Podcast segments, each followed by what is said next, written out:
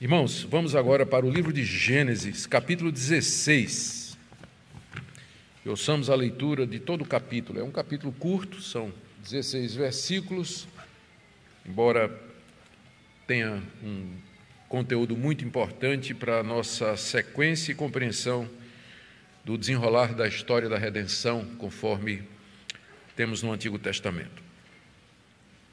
Gênesis capítulo 16. Ora, Sarai, mulher de Abrão, não lhe dava filhos, mas tinha uma serva egípcia chamada Agar. Então Sarai disse a Abrão: Eis que o Senhor me impediu de dar à luz filhos.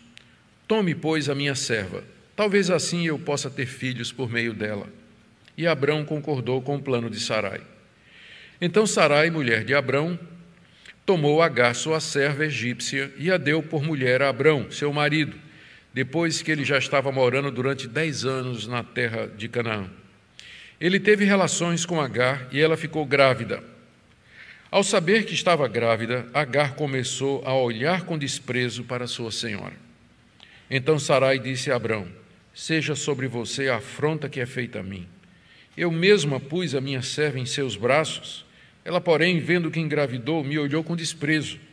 Que o Senhor julgue entre mim e você. Abrão respondeu a Sarai: Você continua a ter controle sobre a sua serva, faça com ela o que melhor lhe parecer. Então Sarai a humilhou e Agar fugiu da presença dela.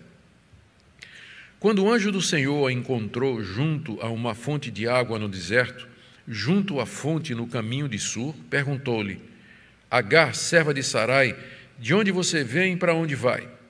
Ela respondeu: Fujo da presença de Sarai, minha senhora.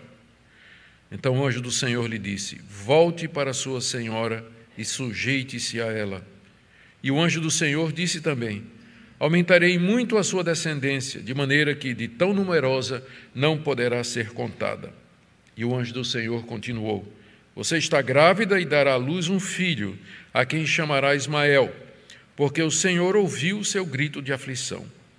Ele será entre os homens como um jumento selvagem a sua mão será contra todos e a mão de todos será contra ele, e habitará diante de todos os seus irmãos.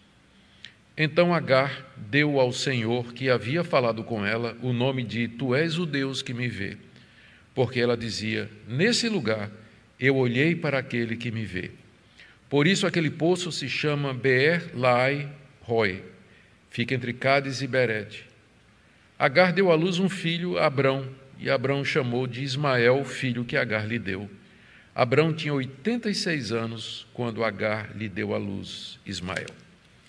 Tem aqui a leitura da palavra de Deus. Oremos mais uma vez, pedindo a iluminação do Senhor.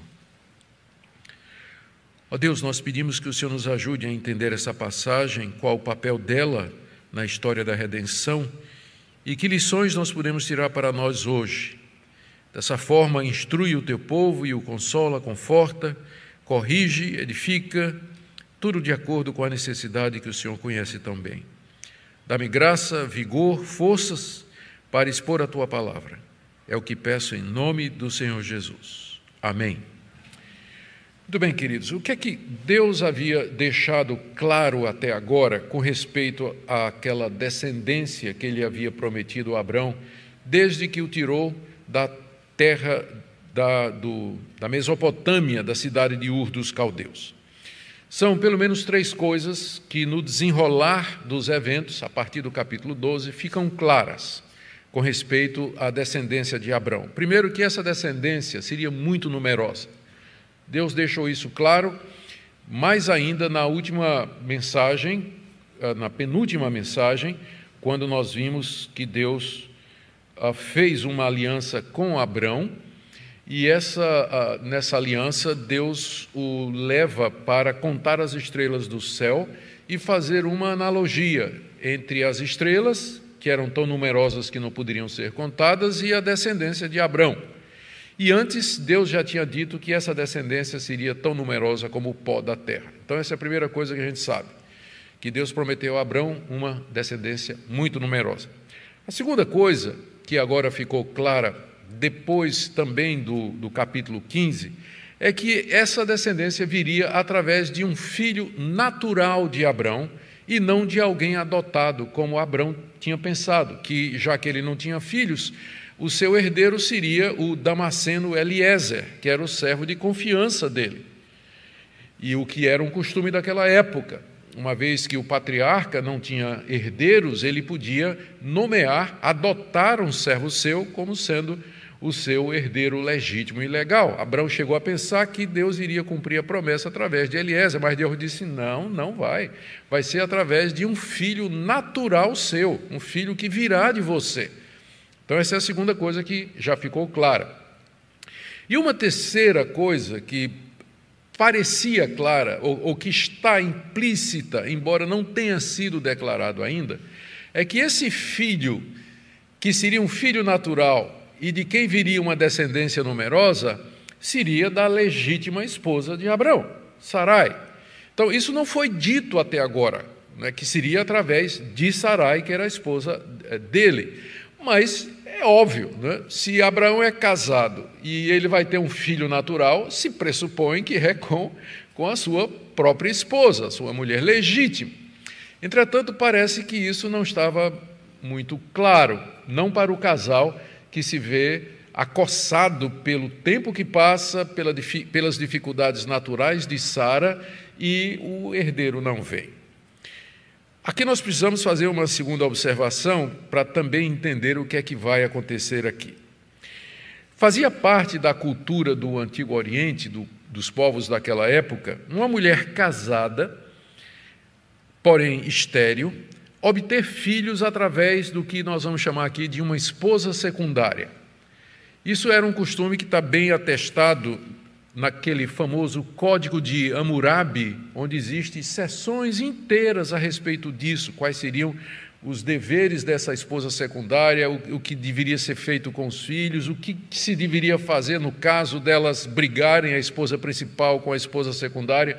Isso está no, no código, o famoso Código de Hammurabi, e está também em alguns textos de Nuzi e outros, uma carta egípcia. Existem uma série de documentos que mostram com clareza que esse era um costume do Antigo Oriente. A mulher casada, ela não tinha filhos, mas ela tinha uma serva, então ela poderia promover aquela serva ao status de esposa secundária, através de quem então ela teria filhos. O seu marido teria relações com essa esposa secundária e ela então, os filhos que nascessem daquela relação seriam por direito da esposa principal. Seria da esposa principal. Só que isso só poderia acontecer com o consentimento da esposa principal, né? se ela tomasse essa decisão e fizesse esse consentimento. O fato de que isso era uma prática antiga, atestada por outros documentos além da Bíblia, não quer dizer que é certa. Espero que os irmãos estejam entendendo isso. Estou apenas dizendo que no contexto daquela época era visto como sendo uma prática normal do ponto de vista do, da revelação total de Deus e do projeto do Senhor, quando ele fez o homem e a mulher, e do casamento monogâmico, que é o padrão de Deus, é óbvio que está errado. Mas era assim que as coisas eram feitas no Antigo Oriente e nessa, a, essa altura da, da história. Com tudo isso em mente, nós vamos examinar agora o conteúdo do capítulo 16.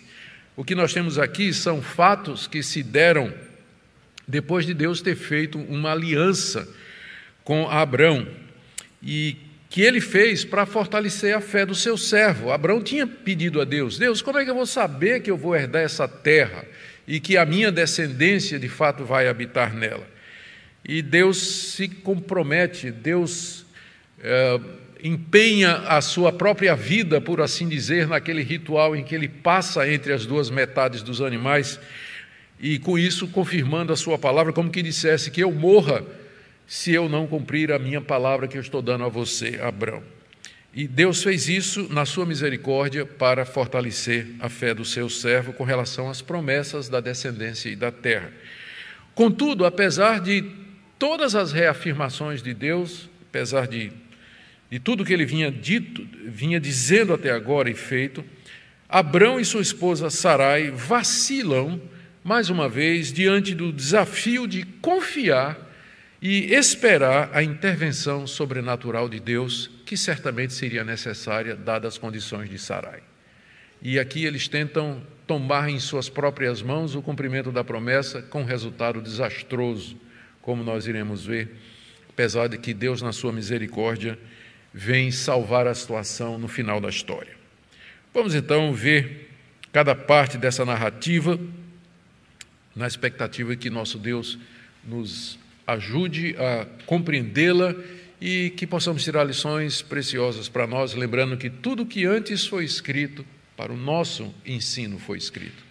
E que através da Escritura nós podemos ter esperança, conforto e orientação. A primeira parte da narrativa está aí do verso 1 até metade inicial do verso 4. É o relato de como Sarai entrega Agar como esposa secundária para Abrão. E Moisés introduz esse episódio narrando dois fatos importantes para aquilo que vai acontecer. Primeiro, que Sarai não dava filhos a Abrão. Está aí no verso primeiro. Sarai, mulher de Abrão, não lhe dava filhos. Isso já tinha sido dito lá no capítulo 12, aliás, no capítulo 11, quando Sarai é mencionada como a mulher de Abrão pela primeira vez. E lá Moisés já antecipa, e ela era estéril ela era estéril. E agora Moisés repete isso aqui, porque essa informação vai ser importante para os fatos que vão se desenrolar em seguida. Ela continuava estéril depois dos dez anos em que eles haviam saído da cidade de Ur, fazia dez anos do chamado de Abrão. E ela continuava na mesma situação quando o chamado aconteceu, ou seja, ela não dava filhos a Abrão. Sara devia ter agora cerca de 75 anos. Sarai devia ter cerca de 75 anos. Talvez a menopausa já tinha chegado, não é? Com muita probabilidade. E ela, contudo, era a legítima esposa de Abraão. Veja como Moisés introduz: Sarai, mulher de Abraão, chamando a atenção para esse fato de que ela era a esposa, a legítima esposa de Abraão. Ela não lhe dava filhos. Sarai deveria ter esperado pacientemente pela intervenção de Deus, confiando de que se Deus prometeu, ele haveria de atender. Ele, com o seu poder extraordinário, faria com que a promessa se cumprisse, apesar dela ter 75 anos e continuar estéril. Era isso que Deus queria que Sarai fizesse, que aguardasse o tempo de Deus, em fé e expectativa, perseverando na fé, perseverando ali em oração. E, embora aqui não seja dito, é evidente que a proposta que ela vai fazer ao seu marido nasce dessa falta de confiança em Deus e do desejo ou, ou da disposição de aguardar em fé o que Deus vai fazer. A segunda informação que Moisés nos dá aqui, preparando para o que vai acontecer, é que Sarai tinha uma serva era uma serva egípcia chamada Agar. Isso aí está no final do verso primeiro. Ela talvez foi adquirida durante aquele tempo que Abrão e Sarai ficaram no Egito. Logo no início da nossa narrativa, aqui no, no, no capítulo 12, nós vemos que durante uma fome intensa que teve em Canaã, Abrão acabou, junto com Sarai, indo para o Egito para poder ali sobreviver. E lá, durante o tempo em que estiveram, foram muito agraciados pelo Faraó por causa de Sarai. E ganharam muito gado, muitas riquezas, e, e diz lá o texto do capítulo 12, verso 16, que também adquiriram muitos servos e servas. Então é provável que foi nessa ocasião que Agar foi comprada ou foi dada pelo Faraó para Abrão e Sarai, particularmente para Sarai, e se tornou parte do clã de Abrão, como serva de Sarai. Isso aqui é bom lembrar, né? porque o termo serva, que é usado aqui no hebraico, não significa escrava, mas uma serva pessoal, como Eliezer era o servo pessoal de Abrão. Então, Agar era aquela de Sarai, a serva pessoal de Sarai. Então, esses são os dois fatos. 60, 75 anos, continuava estéreo, já fazia 10 anos do chamado, a situação permanecia a mesma, ela não dava filhos a Abraão, mas ela tinha uma serva chamada Agar, sua serva pessoal, e que havia sido adquirida no Egito. Então, juntando esses dois fatos, então Sarai faz uma proposta para o seu marido. A proposta está aí no verso 2. Sarai disse a Abrão: Eis que o Senhor me impediu de dar à luz filhos, tome, pois, a minha serva, talvez assim eu possa ter filhos por meio dela. Ela usa a sua esterilidade, em vez de usar como um desafio para a fé, ela usa como indicação de Deus de que ela deveria fazer alguma coisa. Deus me impediu de dar à luz filhos. Então, se Deus me impediu de dar à luz filhos, ela entendeu que esse impedimento já fazia dez anos, então ela imaginou que seria para sempre, né? ela nunca poderia ter filhos. Então, Deus me impediu de ter filhos. Ela usa isso como indicação de que ela teria que então fazer alguma coisa para que a promessa se cumprisse. Então, ela tinha uma serva, então, um mais um somou tudo, era um costume daquela época e ela entendeu que esse talvez fosse o caminho. Vamos dar uma ajuda né, a Deus para que Deus possa é, fazer a sua vontade, para que as coisas aconteçam conforme ele prometeu. E assim, voluntariamente, ele, ela propõe entregar a sua serva para ser a segunda esposa de Abraão.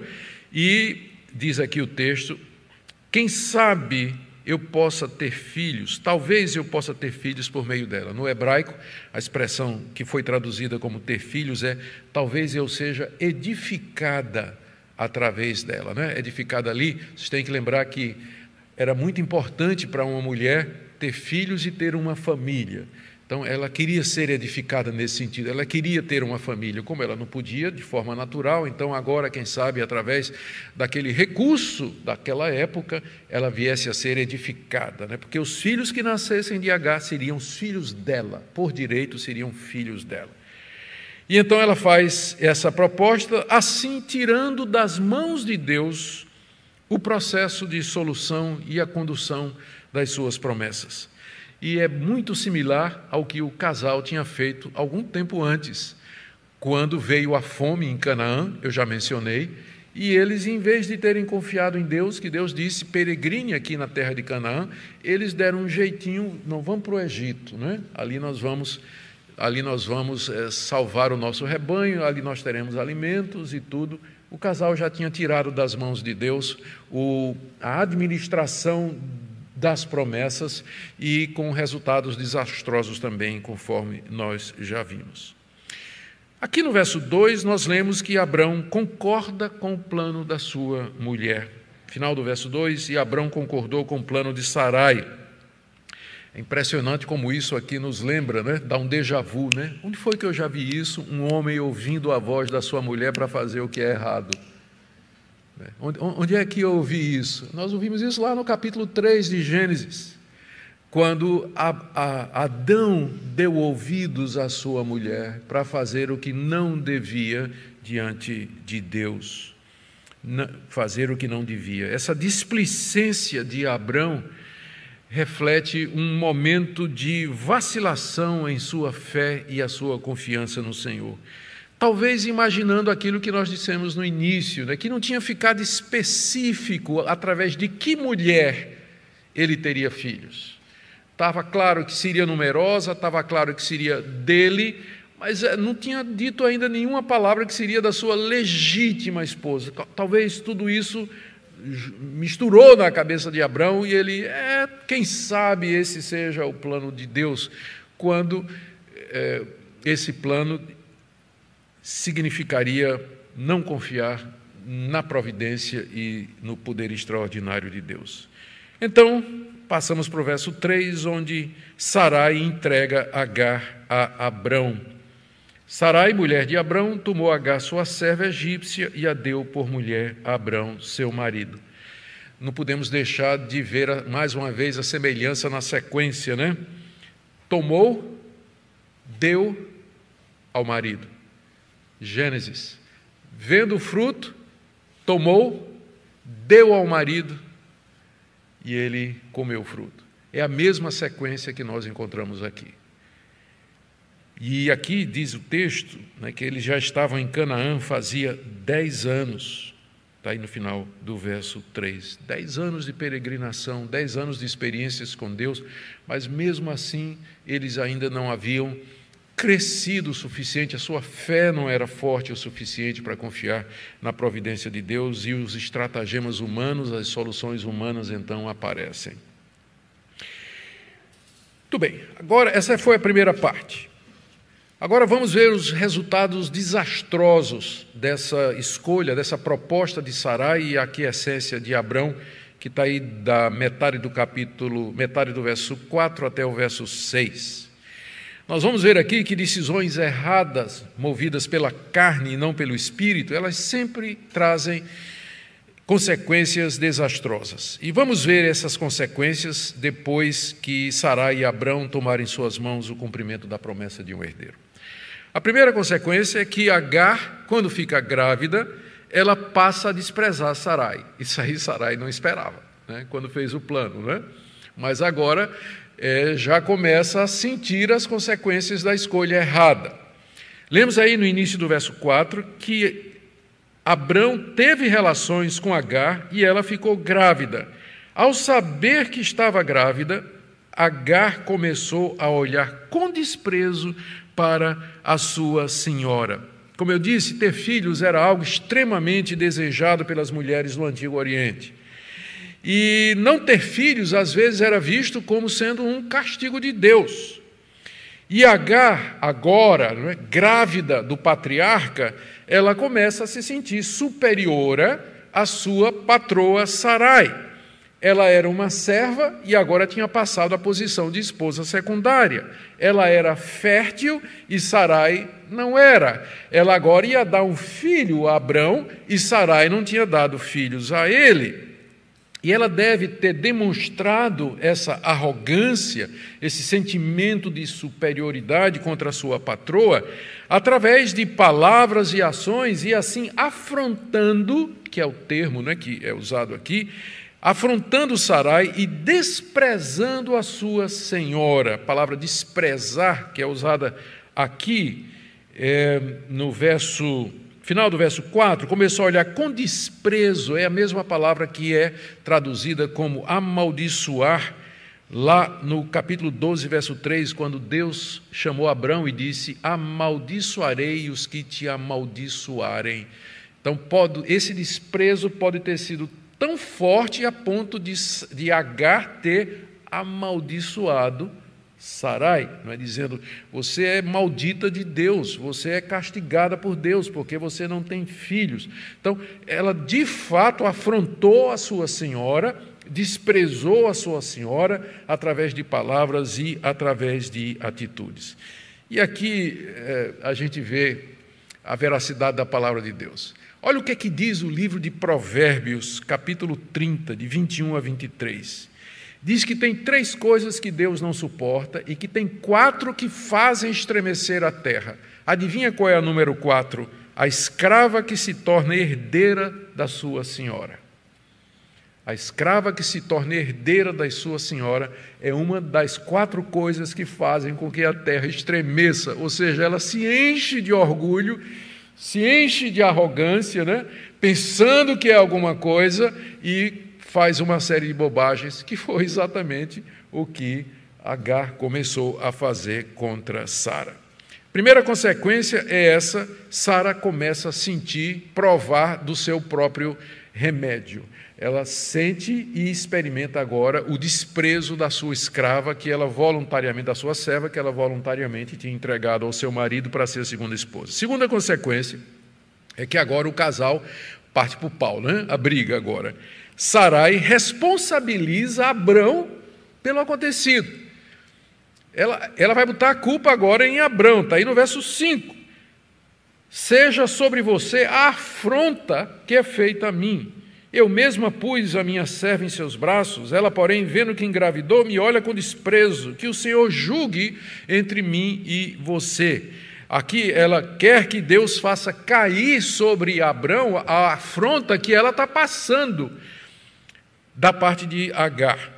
E ela acusa Abrão de ser o responsável por aquela situação. Talvez realmente Abraão não, tenha, não seja totalmente inocente nesse episódio. Talvez ela passou a tratar ele passou a tratar Agar com mais favor, com mais deferência, afinal, ela agora era a segunda esposa, afinal, ela tinha engravidado, afinal, ela haveria de lhe dar um filho, e, é, naturalmente isso provocou. Deu asa à cobra, né? encorajou Agar e provocou zelos e ciúmes em, em Sarai, não é? Obviamente. É por isso que bigamia e poligamia nunca dava certo no Antigo Testamento e por isso que Deus também nunca, nunca aprovou esse tipo de coisa.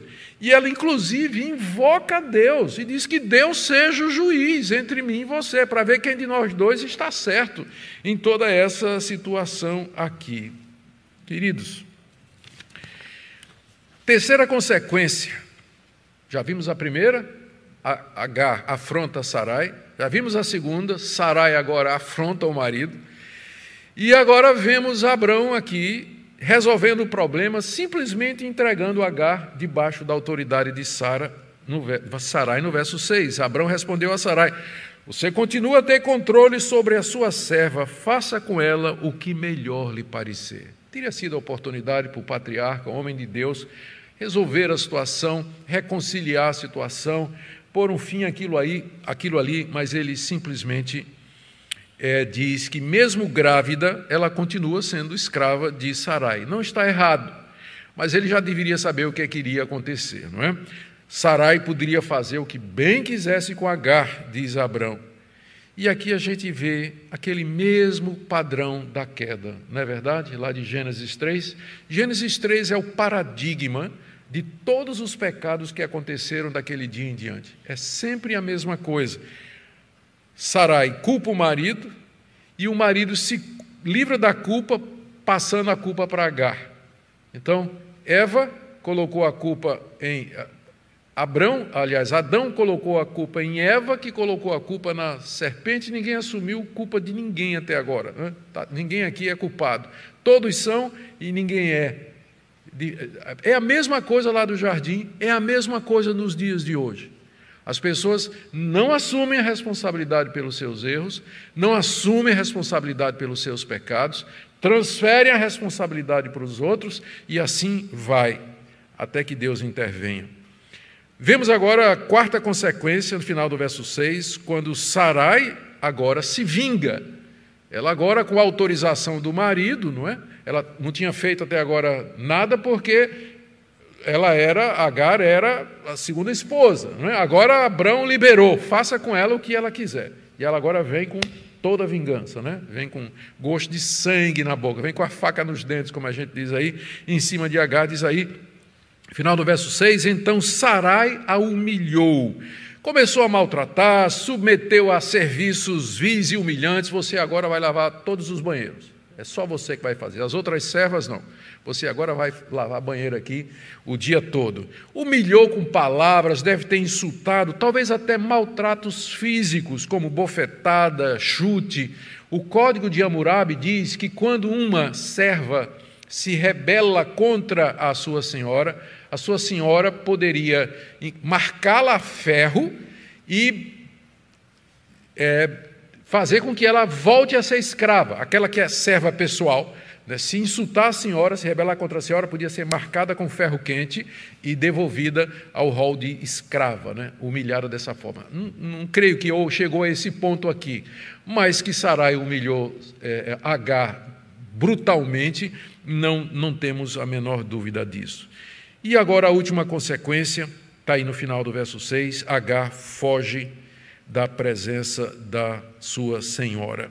O que temos aqui é uma patroa cruel e vingativa e uma serva arrogante e insubmissa. A tempestade perfeita, não é? A receita perfeita aqui para a confusão, exatamente isso. Um dia, Agar decide que ela não vai mais aguentar os maltratos da patroa, que não vai mais se submeter a tudo aquilo, e ela foge do clã de Abrão, levando o filho do patriarca no seu ventre, e assim ela se aliena da família da bênção, da família da promessa. Queridos, quantos danos, dores e tristezas acontecem quando nós tomamos nossas vidas em nossas mãos e paramos de depender de Deus. Quando nós lançamos mão de estratagemas humanos, estratagemas dúbios, que não são claros, que não refletem fielmente a vontade de Deus, e nós queremos nos adiantar, às vezes porque demora muito, às vezes porque o tempo passa, e a gente não consegue perseverar, aguardar pacientemente o tempo do Senhor, o momento de Deus. E aí nós seguimos caminhos que não são os caminhos corretos, que não são os caminhos prescritos por Deus. E os resultados nós colheremos sempre mais adiante, porque aquilo que o homem plantar, ele certamente colherá. Decisões erradas e precipitadas, elas trazem consequências, como nós vimos aqui.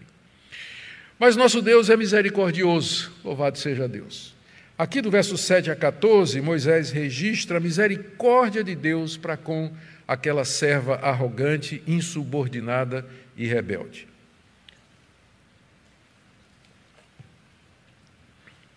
Lemos do verso 7 em diante que o anjo do Senhor encontrou Agar na sua fuga, falou com ela, mandou que ela voltasse e se submetesse à sua senhora. É a primeira vez que na Bíblia aparece a expressão anjo do Senhor anjo do Senhor. Está aí no verso 7. Quando o anjo do Senhor a encontrou. Existem dezenas, depois disso aqui, existem dezenas de referências ao anjo do Senhor, ah, também no livro de Gênesis. Abraão ainda vai encontrar o anjo do Senhor pelo menos mais duas vezes no desenrolar da sua história. Quem é esse anjo do Senhor? Sobre isso existe polêmica, não existe unanimidade entre os estudiosos. Alguns acham que era um anjo, um anjo mesmo, que Deus enviava em ocasiões especiais, um anjo que era um representante autorizado de Deus, que podia falar no nome de Deus. Outros acham que é o próprio Deus, que era o próprio Deus, por alguns motivos.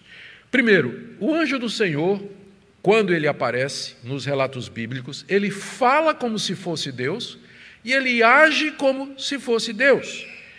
E ele tem poderes para fazer determinadas coisas que só Deus teria.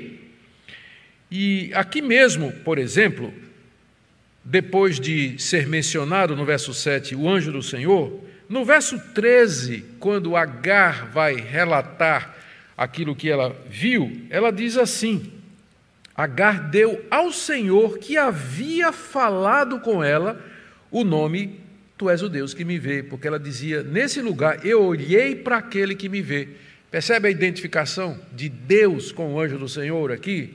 E não só aqui, mas em várias outras passagens, o anjo do Senhor é identificado como sendo o próprio Deus.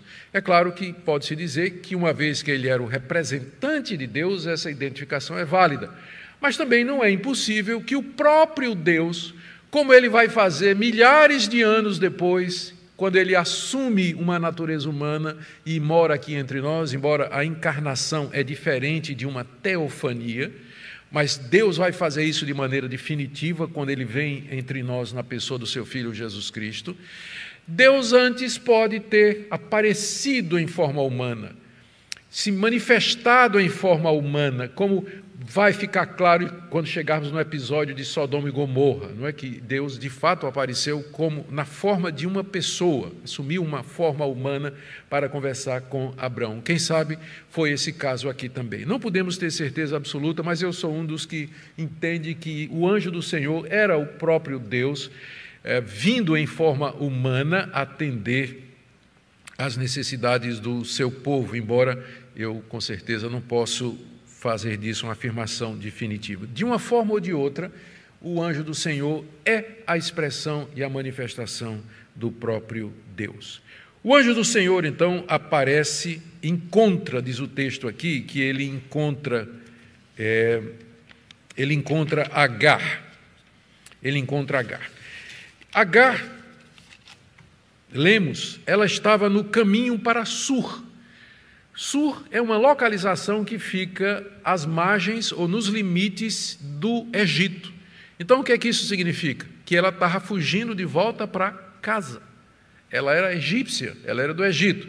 Ela fugiu do clã de Abrão, que morava em Hebron, ao norte, e agora ela está descendo o caminho do sul, o caminho que vai de Canaã para o Egito. E nessa localidade, nesse lugar chamado Sur, que significa muralha, já indicando os, quase os limites do Egito, havia um poço à beira da estrada. E foi ali que Agar foi encontrada pelo anjo. Encontrar dava a ideia de que o anjo do Senhor vinha procurando ela, não é maneira humana de falar. Por quê? Porque o texto vai sugerir mais adiante que Agar vinha clamando ao Senhor. Agar vinha buscando a Deus, invocando o nome de Deus na sua angústia e na sua aflição. Como egípcia, ela tinha adorado muitos deuses lá no Egito, mas depois que ela veio para o clã de Abrão como escrava, como serva, ela veio a conhecer o verdadeiro Deus, o Deus de Abrão. E, como, e isso aconteceu com muitos dos servos de Abrão. Exemplo, Eliezer, que já foi mencionado no capítulo anterior. Então, muitos dos servos de Abrão foram convertidos através do ministério do patriarca. Muita gente que estava no clã dele. E aparentemente Agar era uma dessas. E ela clamou ao Senhor, e na sua aflição e na sua angústia, o anjo do Senhor veio ao seu encontro e a encontrou lá naquele poço onde ela, desfalecida, cansada, angustiada, ah, sem, sem saber o que fazer da vida, é encontrada pela misericórdia de Deus. O anjo então ordena que Agar, era, não era isso que Agar queria ouvir com certeza, não é? Mas o anjo do Senhor ordena que ela volte e se sujeite a Sarai, verso 8. Perguntou-lhe o anjo do Senhor: Agar, serva de Sarai, de onde você vem e para onde vai? Ela respondeu: Fujo da presença de Sarai, minha senhora. Então o anjo do Senhor lhe disse: Volte para sua senhora e sujeite-se a ela. Note como o anjo se refere a Sarai. No verso 8, Agar, serva de Sarai. O anjo diz: Você é serva. Você é serva. E já começa despertando Sarai para o seu real status. Quem você é? Você é uma serva, você é uma escrava. É isso que você é. E isso serve também para despertá-la para o pecado que ela havia cometido de afrontar a sua senhora e de fugir de debaixo da sua autoridade. Em seguida, o anjo pergunta: De onde você vem e para onde você vai? E Sarai, perdão, e Agar, naquele momento ali, onde eu disse Sarai aqui, por favor, leia como Agar. E, e, e, e Agar então lembra que ela saiu, estava vindo da casa de Abrão, onde tinha sido abençoada e recebeu privilégios, e estava indo para o Egito, talvez voltando para os seus deuses. E a resposta dela ao anjo é muito franca, honesta e verdadeira, talvez já provocada pela própria pergunta. Ela diz, no verso. Final do verso 8: Eu estou fugindo da presença de Sarai, minha senhora. Então ela reconhece aqui. Aqui você já percebe um, mostras do, do, do, do quebrantamento, do reconhecimento do que é que ela havia feito. Resposta franca e honesta, que ela reconhece que Sara é sua senhora, que não deveria ter afrontado, e revela a intenção que era fugir dela. O anjo do Senhor, então, como eu disse, diz que ela volte para casa, volte para sua senhora, que se sujeite à autoridade dela, que era isso que ela devia ter feito, em vez de afrontar e fugir e com isso que se humilhasse diante dela pelos pecados cometidos. Em seguida, o anjo do Senhor conforta e anima Agar com uma promessa, está aí do verso 10 ao verso 12. Ela terá, primeiro, ela terá uma descendência numerosa, impossível de contar, e essa promessa é feita em termos daquela que foi feita a Abrão, no verso 10. Aumentarei muito a sua descendência, de maneira que de tão numerosa não poderá ser contada Aquela mesma promessa que foi feita a Abraão agora é feita a ela. A sua descendência vai ser inumerável. Só faltou dizer como o pó da terra e como as estrelas do céu. Mas a sua descendência vai ser inumerável. É claro que isso aqui não é por causa dela, mas porque o filho dela era filho de Abraão. Aquele portador das promessas, aquele a quem Deus disse que a descendência dele seria tão numerosa como as estrelas do céu. Seu, seu filho, segunda coisa que o anjo lhe disse, deve ser chamado de Ismael, está aí no verso 11, porque significa em hebraico Deus ouve. E o nome de Ismael reflete aquela situação em que Agar tem um encontro com Deus. Deus ouve, Deus ouviu a aflição dela, Deus ouviu o seu clamor, o seu gemido, e Deus a atendeu. Terceira coisa que o anjo do Senhor diz é que o filho que ela vai ter, de quem viria uma descendência numerosa, que seria chamado Ismael, que significa Deus vê, entretanto, ele seria uma pessoa dura, indócil e de difícil relacionamento. No verso 12, ele vai ser como jumento selvagem, indômito, solitário e indomável, como a sua mãe, que preferiu fugir a se sujeitar. Segundo, a mão dele vai ser contra todos e a mão de todos contra ele, mostrando que Ismael e a sua descendência seriam um povo sempre cercado por conflitos. E terceiro, ele vai viver diante de todos os seus irmãos, o que pressupõe né? Vejam aqui a sutileza, que Abraão teria ainda outros filhos. Teria outros filhos ainda. Então, ele viverá em conflito e oposição constante contra seus irmãos, ou vai viver longe dos seus irmãos, o hebraico permite essas duas interpretações. Essa profecia a respeito de Ismael o filho de Abrão com a escrava Agar, vai se cumprir literalmente à medida que a vida de Abrão e demais patriarcas se desenrola no livro de Gênesis e através da história no conflito histórico entre os árabes, que são descendentes de Ismael, e os judeus, que são descendentes do filho que virá de Sarai. Nós vamos ver isso com mais clareza mais adiante quando chegarmos no nascimento de Isaac.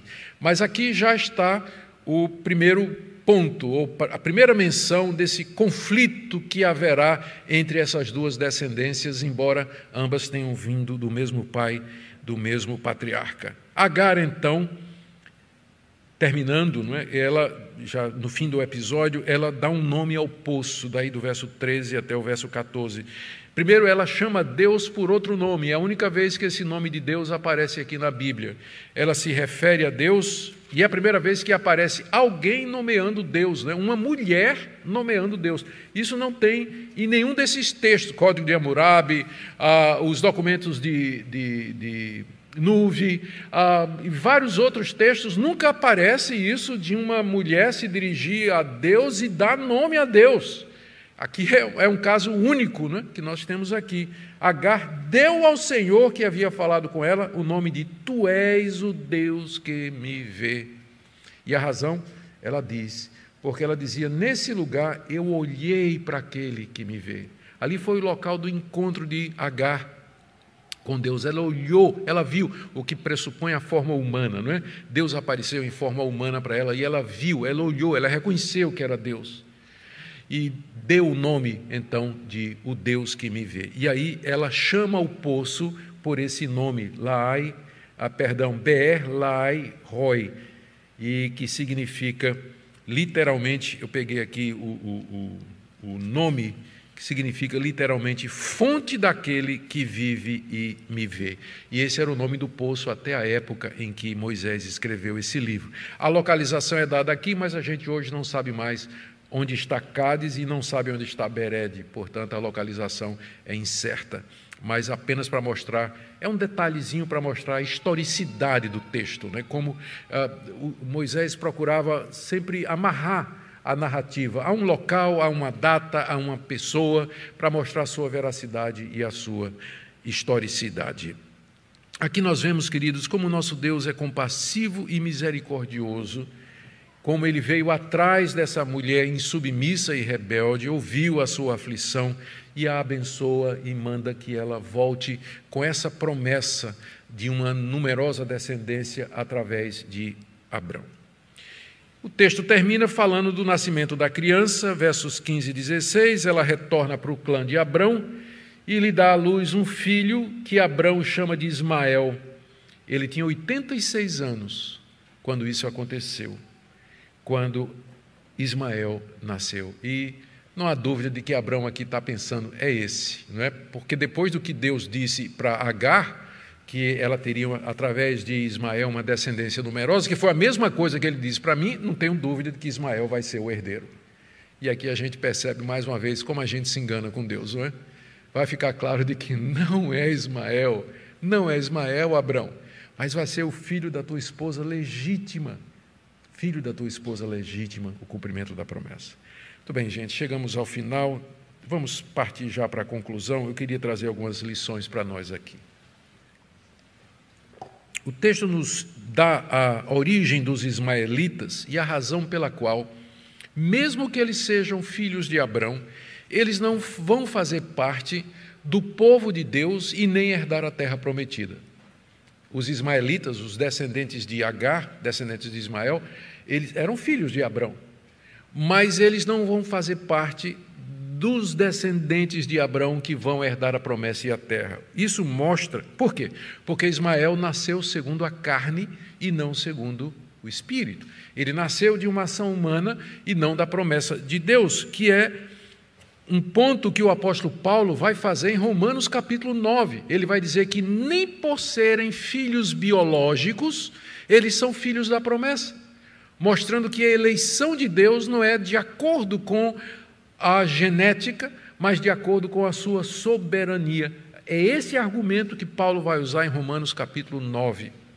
Segunda coisa, a gente aprende mais um pouco a respeito do Deus de Israel. Ele tem o seu tempo para cumprir a promessa, mas ele também escuta o clamor do aflito, do desesperado, daqueles que fizeram decisões erradas e que estão colhendo os resultados trágicos disso. Deus, na sua misericórdia, transforma efeitos negativos das nossas escolhas erradas em coisas de bem para o seu povo. Esse é o nosso Deus, isso nos encoraja a buscá-lo.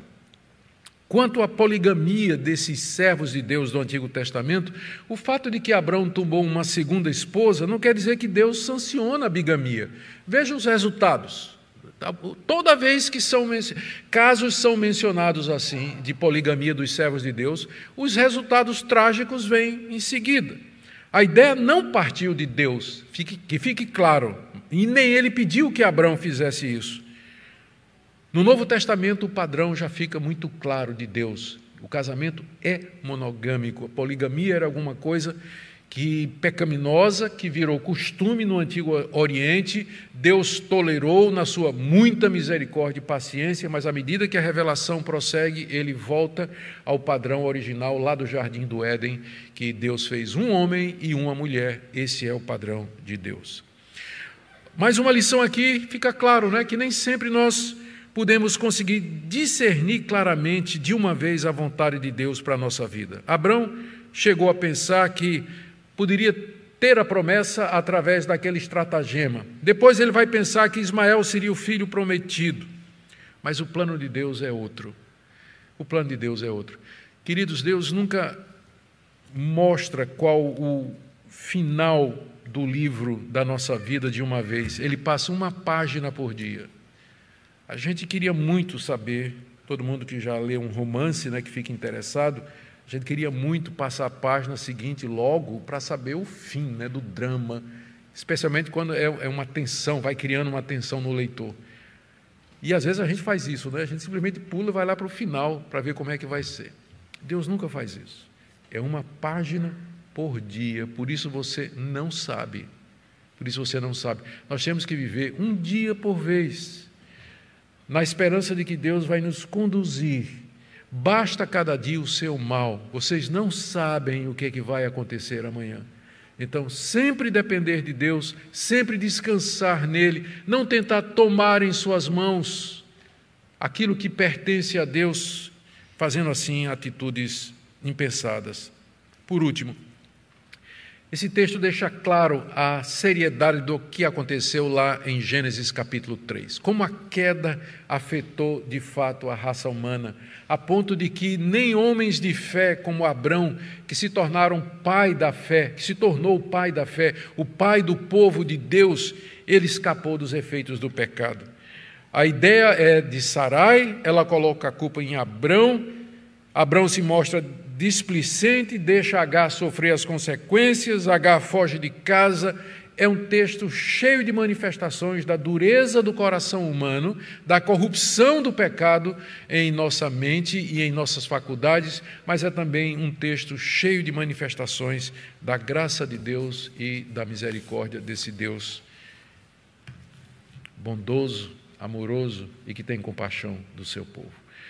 Espero que nessa manhã essa palavra fale ao seu coração, alertando você, você para que você persevere para que você descanse, que você aguarde, acalme o seu coração na presença de Deus.